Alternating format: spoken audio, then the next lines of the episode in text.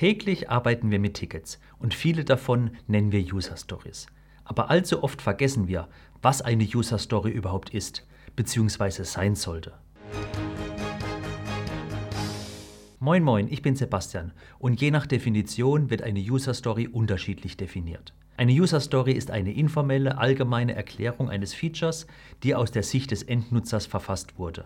Eine User Story, auf Deutsch Anwendererzählung, ist eine in Alltagssprache formulierte Anforderung.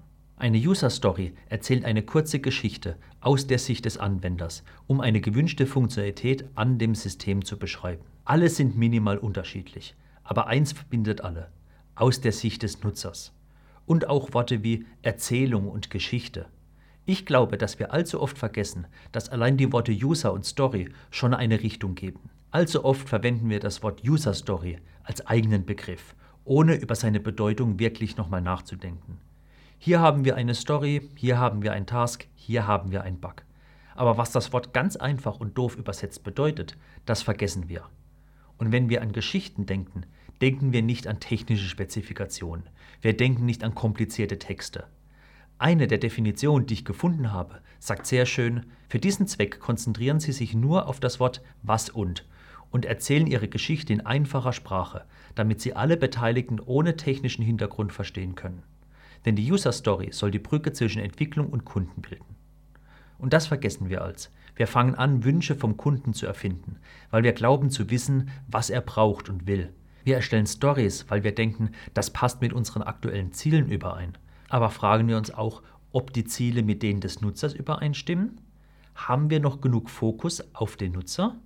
Oder sagen wir uns, unser Nutzer weiß gar nicht, was er braucht und will. Er ist doof. Oder auch ganz simpel, kennen wir unseren Nutzer überhaupt? Oft wird auch gesagt, unser Produkt ist ja nicht für normale Nutzer. Wir nutzen das intern oder eine spezielle Gruppe benutzt es, nur Experten. Und? Der Nutzer muss nicht der externe Benutzer sein im herkömmlichen Sinne. Es kann sich auch um interne Kunden oder Kollegen, sogar im eigenen Unternehmen handeln, die von unserem Team abhängig sind oder unser Produkt einfach benutzen. Und wenn das so ist, ist es ja noch einfacher, mit ihnen zu sprechen und sie zu fragen, was sie wollen und brauchen. Sie einfach zu fragen, was ihre Geschichte ist. Und wenn es intern ist, kommen wir auch immer schon irgendwann zu dem Thema, was ist überhaupt unser Unternehmensziel? Was wollen wir erreichen?